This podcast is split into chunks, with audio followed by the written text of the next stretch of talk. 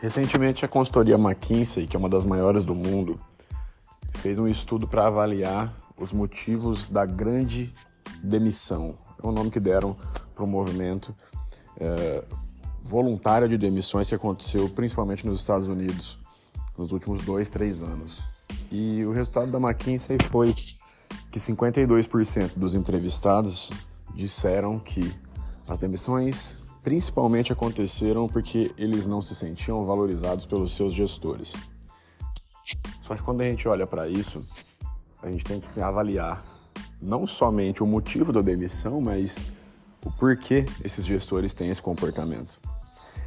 E quando a gente olha para o comportamento desses gestores, a gente tem muito claro que a maioria dos gestores de todas as empresas, e não só lá na McKinsey, são gestores que, antes de ter cargo de liderança, eram bons técnicos bons analistas, bons cargos técnicos. E a gente sabe que a maior dificuldade que tem é alguém sair de um cargo técnico e ir para um cargo de gestão. Porque as habilidades técnicas elas são relativamente fáceis de aprender.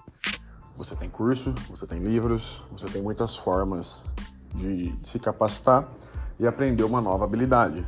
Só que gestão tem a ver com pessoas, gestão tem a ver com gente. E pessoas não tem como ensinar. É só vivendo.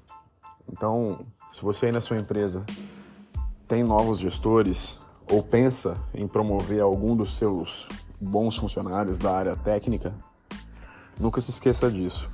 Você precisa, antes de tudo, expor eles a situações onde você possa capacitá-los a desenvolver tarefas que não sejam técnicas. Então, criar reuniões onde vocês possam ter as reuniões conduzidas pelo pessoal da área técnica, uh, criar formas de trazer para o time um espaço para compartilhar ideias, compartilhar ensinamentos, tudo isso com forma de trazer habilidades não técnicas para as pessoas. Acho que essa é a grande diferença e isso é o que vai separar as pessoas, inclusive os, os bons funcionários, os bons técnicos, dos grandes uh, dos grandes gestores do futuro, né? Essa é a grande sacada.